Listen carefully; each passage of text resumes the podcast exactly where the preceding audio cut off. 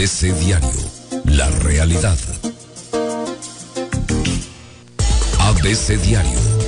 Vida sana. 8.46, doctora Irma Quintanilla, bienvenida de nuevo, buen día, buen viernes. Buen viernes. Pues sí, platicábamos que hasta el silencio puede ser sano o puede ser dañino. Hablando de Y comunica, y comunica, dice. por supuesto. Sí.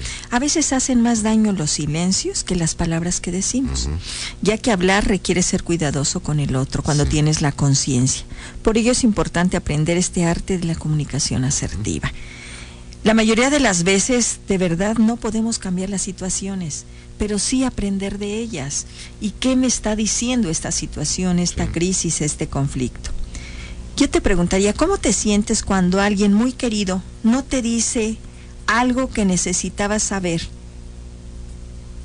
¿Cómo te sientes? Algo que necesito saber y una persona muy cercana a mí no me lo dice. Sí, Pues me siento mal claro, de muy diversas formas, ¿eh? claro. Puedo llegar a sentirme traicionado porque no me lo comunicaron, Claro. decepcionado, triste, ¿Y sabes por qué no lo hace? me puede dar ira. Claro. No lo hace primero por miedo, porque Ah. cree la gente que nos conoce. y segundo, por el miedo también a esa reacción o también por no lastimarte, no porque va a decir, no, pues es que si le digo, le va a doler. Y cuando por fin lo hace, se va al otro extremo Sí. la agresividad. Te dicen las cosas de forma violenta que haciéndote eh, creer que, que vas, va a, a llamar tu atención, te va a sen- hacer sentir mal. Entre la pasividad y la agresividad solo hay un camino, la asertividad. La asertividad. Fíjate que la capacidad de comunicarnos en familia es una herramienta que abre o cierra posibilidades Sí. posibilidades de cambio, de crecimiento, de vivir una vida responsable, armoniosa, feliz. ¿Cómo? Que no sea a través de la comunicación. No somos adivinos. ¿Sí? No, no sé qué estás pensando tú y si yo- tú no me lo dices, por supuesto que yo no lo voy a saber. No lo voy a saber. Ay, pues si ya me conoces, ya sabes cómo soy. Sí, es importante que retomemos esta comunicación adecuada para poder transmitir nuestras emociones, nuestros sentimientos. Ojalá y elijamos decir las cosas de manera que ayudemos, que nuestro mensaje no hiera, sino que mueva a ser escuchado. Pero es toda una disposición. Cuando quiero escucharte de verdad, no me pongo a la defensiva de lo que me estás diciendo. Sí. Porque en muchas ocasiones queremos dialogar. A ver, dime, pero en cuanto tú estás diciendo algo, el otro ya está preparando la defensa, ya está preparando el ataque, el contraataque, y no te está escuchando. Entonces no va a haber este diálogo, estas soluciones de Sí. conflictos. Yo aquí les diría, de verdad pongámonos atentos a cómo nos estamos sintiendo en, en nuestra familia. Sí. Y es esta toma de conciencia eh, que tiene cuatro pasos importantes. Percibo, identifico, asumo y cambio. ¿Qué estoy percibiendo? Que en mi familia no estamos comunicándonos, no estamos resolviendo los problemas, estamos evadiendo, no estamos asumiendo quiénes somos dentro de la familia. Identifico que es porque no nos sabemos comunicar asumo, es decir, me hago cargo. Y este hacerme cargo es porque yo soy parte de esta comunicación, hago lo que a mí me toca. Y por lo tanto viene el último paso de la toma de conciencia, que es el cambio. Si nosotros queremos que cambien los conflictos, que se resuelvan dentro de la familia o dentro de cualquier relación, bueno, pues vamos a, a hacer algo diferente para obtener lo que queremos. Aquí les recomendaría, en primer lugar, si tú quieres de verdad resolver tus conflictos y abrir esta comunicación asertiva, en primer lugar, habla en primera persona, ya que de otra manera me estás acusando o regañando. A ver, Sergio, tú deberías eh, ir a corte antes, tú deberías, o sea, perdón, a mí me gustaría que y se hiciera esto cuando es un diálogo Sí. hablo en primera persona y me responsabilizo de esa situación Yo quiero que hagas tal cosa. a mí me gustaría yo quisiera eh, y esto en familia abre porque estoy hablando de mí y te estoy dando la posibilidad de esa libertad Barre la banqueta. sí ¿Por qué no me ayudas y barras la banqueta, por favor. Sí, o sea, son, es, muy diferente. A mí me gustaría que, me, que, entre todos formáramos un equipo y nos dividiéramos las tareas del hogar, ¿no? Eh, elige el momento adecuado.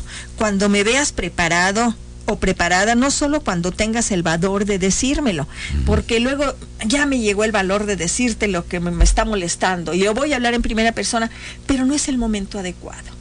Si estás tú con algún pendiente, estás con alguna problemática y yo quiero en ese momento porque yo ya lo decidí, pues no, no es posible. Te da mucho eso, Sí, sí, se da mucho. Sí, sí, se da. Cuando yo quiero, ¿no? O porque yo lo digo, porque soy el papá y en este momento vamos a hablar. Y estés haciendo lo que estés, haciendo. Estés haciendo, interrumpes todo, vamos a hacerlo. pues no, no es cierto. Usa un tono adecuado, sin agresividad, sin reñirme, sin juzgarme, que sea sensible a lo que puedo estar sintiendo. O sea, cuando yo te quiero comunicar algo, ojalá y tengamos esa capacidad de ponerme en los zapatos del otro, qué es lo que está pasando, cómo te estás sintiendo, no nada más cómo me siento yo. Y si tú me gritas, ¿cómo será mi reacción? ¿O será de silencio? ¿Me voy a callar y mejor te dejo si, tú me dominas? ¿O será también de un contraataque y de gritarte más y viene una escalada de violencia que no va a resolver? El ritmo adecuado también es importante. Si hoy no puedo con todo lo que me estás diciendo, o sea, te llegó el valor y hoy me quieres hablar de toda la problemática, de toda la historia que tenemos de, relación. Imagínate, estás depositando y, y, para mí es agobiante. Incluso en terapia, cuando hablamos de esta historia que hay que cerrar, eh, les dejamos para toda la semana escribir y les pedimos, si no puedes, si es demasiado agobiante, si abres esta herida y, y te está doliendo, pausa. O sea, escribe de tal manera en que no te hieras y, o háblame y dime de tal manera que yo pueda estar asimilando poco a poquito, porque si quiero en un momento resolver 50 años de historia no resuelta en relaciones, pues no va a ser posible. Hay que entender y hay que irnos con pausas, hay que dejar que sea el día de mañana que continuemos con esta plática o cuando los dos lo decidamos, pero aquí lo importante es ya haber abierto el canal de la comunicación para querer resolver.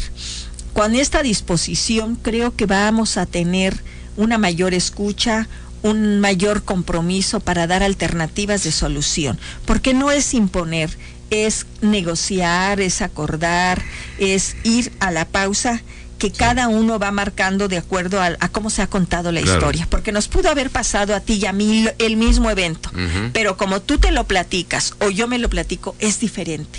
Acepta que cada quien tiene su área de poder en lo que piensa, siente, dice y hace, y que sin importar qué digas, solo yo decidiré si cambio o no. Si cambio o no. Porque acuérdate que el cambio es personal. No porque tú digas, a ver, si tú no cambias, esto no va a ser posible. Bueno, pues no, ya es una imposición, ya es una obligación y decimos que todo lo que se hace por obligación va a fracasar por necesidad.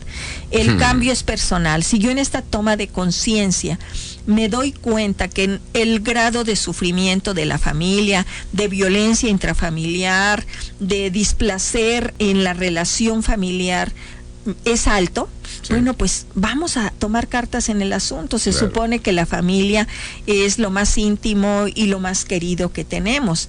Entonces habrá que ver qué puedo yo hacer y cómo puedo mover este entorno familiar para querer resolver. Claro. Yo te diría, siempre que te dirijas al otro, hazlo con cariño, desde el aprecio, no desde la censura o desde la intención de dar una lección porque entonces el otro va a sentir que está siendo juzgado.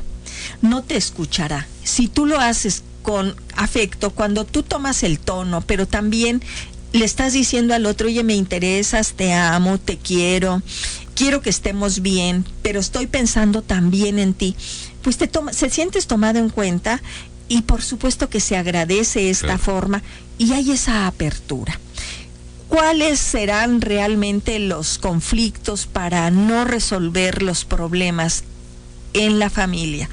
¿Qué conflicto existe para que no querramos hacernos cargo de lo que está pasando? Pues es esta historia no resuelta, este hacerme yo mi propia historia y desde ahí tomar el impulso desde el cerebro primitivo o huir Sí. Y decíamos que los silencios también, luego son sanos, pero también son dañinos. Y hemos visto que el, el silencio es muy agresivo. Y es a través de esa huida, de no resolver, de ese impulso Claro. primitivo. O es luchar. O sea, me pongo los guantes y vámonos a ver a, cómo nos Hmm. toca. Con eso nunca vamos a resolver los conflictos en ningún lugar. Bueno. Creo yo que aquí hay que es tomar esta conciencia de cómo queremos vivir dentro de nuestra familia y uno de los estándares de oro de verdad es esta toma de conciencia de cómo nos estamos comunicando.